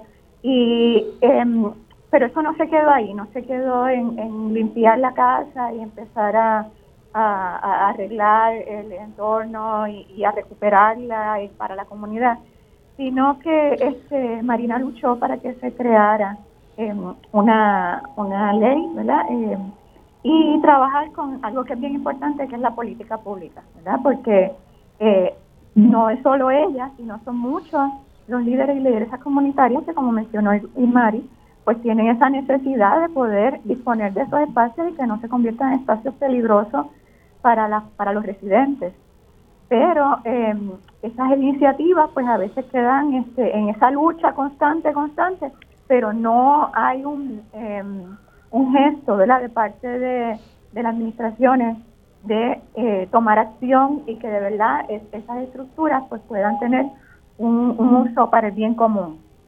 Eh, y entonces pues esta iniciativa ¿verdad? del Centro para la Reconstrucción del Hábitat es ayudar a los municipios y a las comunidades a que puedan eh, eh, disponer de estas estructuras que muchas están así porque son eh, problemas de herencia, ¿no? Y que no, que no se resuelven por mucho tiempo, porque el proceso a veces es simplemente porque es complicado, a veces no es porque las mismas familias no quieren, sino que es complicado, entonces pasan tantos y tantos años que pues como ven que el proceso pues no avanza, pues se abandona.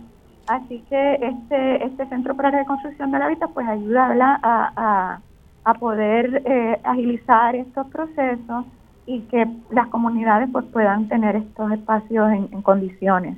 Eh, ha sido algo bien cuesta arriba, eh, no es que se está resolviendo de la noche a la mañana, pero están luchando para que, para que así sea. Pues me, me, gustaría dar el teléfono de este Centro para la Reconstrucción del Hábitat, que cuando entra uno a la página pueden buscarlo así mismo, Centro para la Reconstrucción del Hábitat. El teléfono es el 833 274 2272 tiene un, un, código de área diferente, parece que no es Puerto Rico, pero sí es Puerto Rico. Sus oficinas están situadas en la calle Domenech, creo, de Atorrey. Los voy a buscar. El teléfono nuevamente es el 833-274-2272. 833-274-2272. Y cuando se entra a la página, eh, se ven todas las alianzas que tienen con los distintos municipios no tiene alianza con todos los municipios, pero estoy segura que se irán agregando más y eh, por suerte tiene alianzas con el municipio de San Juan.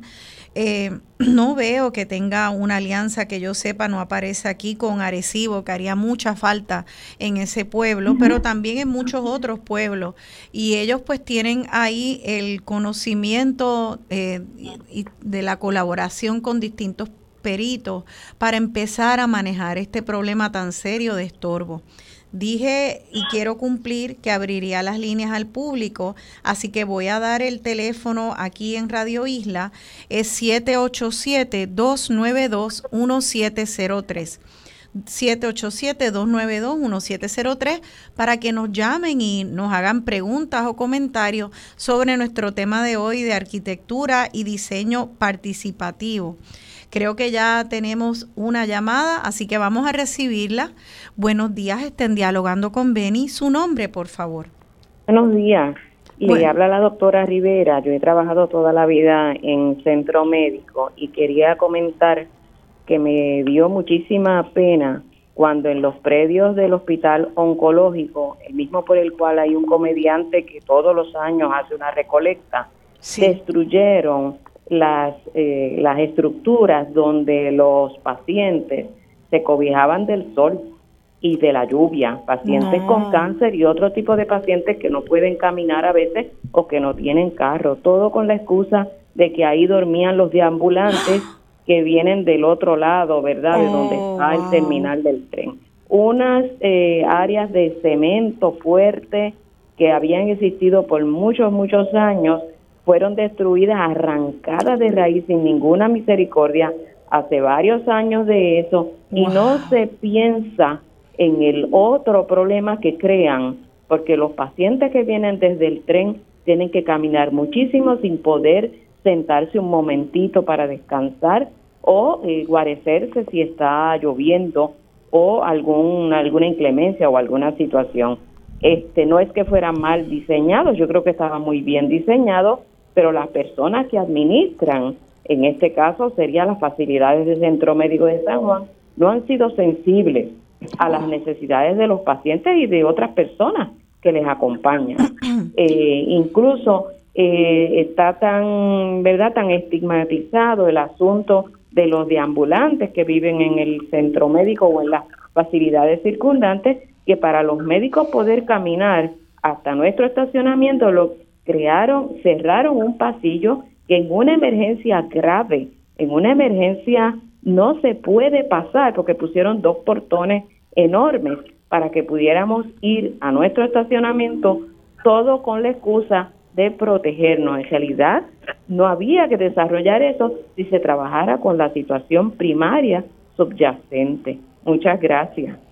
Gracias a usted y vamos a, a pedirle eh, la, la opinión a los arquitectos y si, bueno, ya el mal está hecho, ya se hicieron unos cambios, como hemos visto, sin consulta a la comunidad que usa ese espacio, ni a los pacientes, ni a los médicos, ni a las otras, al personal que trabaja en ese hospital. Y este es el resultado. Me gustaría eh, que habláramos de entonces qué hacer cuando ya se hace ¿verdad? ¿Cómo, cómo ustedes le aconsejan a, la doctora Rivera que se pudiera entonces una comunidad donde sea que esté enfrentar a, ya un cambio que los excluye? Vamos a, a pedirle al, al arquitecto Edwin Quiles alguna experiencia que pueda compartir con la doctora Rivera que pudiera servirle de orientación de cómo entonces manejar una vez que ya hay un cambio que va en contra de las necesidades de los usuarios y de la comunidad? Bueno, yo creo que un caso como este amerita la protesta con propuestas. Yo creo que muchas veces se hace estas cosas se deciden en, en cuartos por allá encerrados sin ninguna conciencia del impacto ambiental que esto crea, el impacto emocional y, y, social que esto crea. Yo creo que hay que hacerlos conscientes de que esto no se no se no se va a permitir. Sí. La prensa, la, la, la, la protesta, sobre todo la protesta, sí. en el mismo sitio, hacer, hacer consciente en el mismo lugar que se cometió este este crimen, sí. hacer conscientes de que esto fue un crimen en contra de la gente. Increíble que yo, también yo una que eso, la, la protesta con propuesta. Muy bien, increíble que en una institución de salud pública hagan algo como eso, con unos efectos tan terribles a la población de pacientes frágiles que atienden y todo para entonces eh, castigar a la población frágil también de deambulantes, sí. en vez de sí. movilizar ayuda para las personas sin hogar que también tienen un problema de salud grave, lo que hacen es castigarlos y quitarles los lugares donde pudieran acostarse. Es una cosa, mm. es una cosa terrible, va en contra de la existencia misma y la misión de una institución de salud. Y le doy Seguro. las gracias a la doctora Rivera por haber llamado. Este, sí, prensa y, y llamar y llamar a este tipo de organizaciones eh, Centro para la Reconstrucción del Hábitat, donde la pudieran orientar sobre arquitectos que pudieran ayudar a hacer esa propuesta que acompañe la propuesta. Vamos a nuestra próxima llamada. Buenos días, estén dialogando con Beni. Su nombre, por favor. Buenos días, Roxana. Sí, buenos días, bienvenida. Su nombre, por favor. Roxana, buenos días. Yo soy fiel oyente del programa de Don Beni. Lo menciono todos los días de mi vida desde que me levanto. De veras, Un muchas gracias. muy grande por licenciado Beni Frankie Cerezo. Gracias. Mire, gracias. Roxana, yo pertenezco al grupo acá del Comité Unido Pro Bienestar de la Parguera.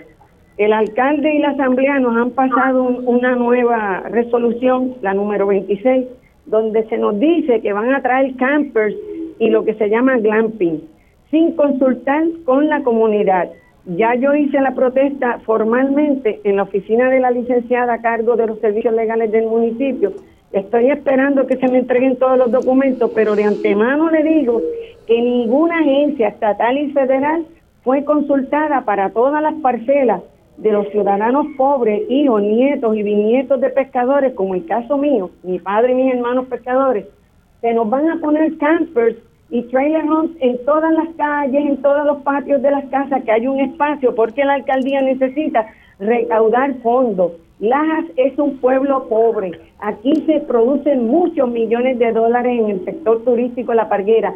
Nunca los parguereños vemos esas ganancias, al contrario, esto es desplazamiento, el disparate de la gentrificación, que ni siquiera existe la, la, la, la definición concreta de lo que es eso, neologismo, barbarismo, anglicismo, como usted le quiera llamar. Y mire lo que me contestó un legislador municipal el día antes de que yo fuera a poner la querella. Me dice, el alcalde y las adverbating, le estoy dando esto adverbating, el alcalde y la asamblea no tenemos que avisar a nadie de lo que tenemos que hacer. Cógeme esa gata por el rabo. Oh, wow, eso sí que es increíble. Ese Increíble. muchacho, usted sabe lo que yo sentí cuando ese muchacho de 60 años, 50 y pico, 60 años, me dijo estas palabras. Casi se me salen las lágrimas porque yo no podía comprender que ese muchacho que vive en un solar que lo consiguió mi padre, todas esas parcelas, la parguera tiene agua, luz, teléfono, gracias a mi padre. Mira, Don pues. Vicente Cotey Rivera, fundador y gobernador de la isla Mata de la Gata. La isla Mata de la Gata y los Cayos de la Parguera, en dos de ellos hay prostíbulos, y lo digo al aire, en dos de los callos se practica, se practica la prostitución. Hay un agente federal investigando. Y ese- Imagínese. Ya lo que le digo, Eh, playita rosada cerrada, las calles es un desorden que van a cambiar el código de orden, pero yo voy calle por calle preguntándole a la familia, mire doña Margarita, a usted le dijeron que le van a poner unos trenes así, usted sabe la gente que fue a esa reunión, los multimillonarios caseteros y dueños del club náutico, los nuevos terratenientes de la parte oeste de la parguera. Sí, Para que ya. el público oiga, porque esto tiene un- una audiencia tremenda. Esa es mi queja. Eh, Felicito a los arquitectos. Este, todo lo que dicen yo lo comprendo muy bien. Usted siga adelante con la batalla de informar debidamente a este pueblo. Un abrazo, Rosana. Gracias, gracias compañera. Eh, es increíble, es un ejemplo más de, de cómo a veces eh, esto de no consultar es una, es una herramienta muy poderosa eh, que se blande de manera a propósito, eh, con malicia, precisamente para desplazar a comunidades que llevan muchas generaciones en un área que es hermosa, que tiene mucho valor turístico y otros recursos y, saben eh, que están que esas comunidades están sentadas encima de ese pote de oro. Y entonces a propósito no se consulta como un ejercicio de poder y de colonización sobre esas comunidades. Así que estamos hablando de que este diseño participativo eh, sigue siendo un concepto muy radical en nuestro país, lamentablemente, un país cuyo gobierno cada vez se, eh, se doblega más ante los grandes poderes, pero también la resistencia de las comunidades también se hace más recia y más educada Así que eh, ya nos tenemos que despedir, no, ya tenemos que pasar el programa al próximo programa de Marcia Rivera. Pero este tema eh, del desplazamiento es uno que hemos atendido antes, que seguiremos atendiendo y al, a la cual los arquitectos invitados hoy pues han dedicado mucha de su energía y su conocimiento. Así que les doy las gracias eh, y pues una vez más al, arquitecto Edwin Quiles, felicidades por ese nombramiento como humanista del año. Eh, tan bien merecido. Gracias, Edwin, por venir al programa de hoy. Gracias a ti. Y gracias. Y gracias Mila, a Omaira Rivera y Irmara y Santiago por el trabajo que hacen ambas. Muchas gracias. Gracias a, usted. Y nos despedimos con esa canción que parece una canción tan sencilla, pero que siempre nos emplaza la, la conciencia, canción del jardinero, para, para ver cuándo, en qué momento sabemos honrar este gran jardín donde vivimos todos y todos y todas tenemos derecho a, a vivirlo con respeto de la historia de todas nuestras comunidades. Hasta el próximo domingo se despide de ustedes su servidora, Rosana Cerezo entre las hojas que bailan. Cuando atraviesa el jardín el viento en monopatín. Cuando voy a dormir, cierro los ojos y sueño con el olor de un país florecido para mí. Yo no soy un bailarín porque me gusta quedarme quieto en la tierra y sentir que mis pies tienen raíz. Una vez estudié en un librito de Yuyo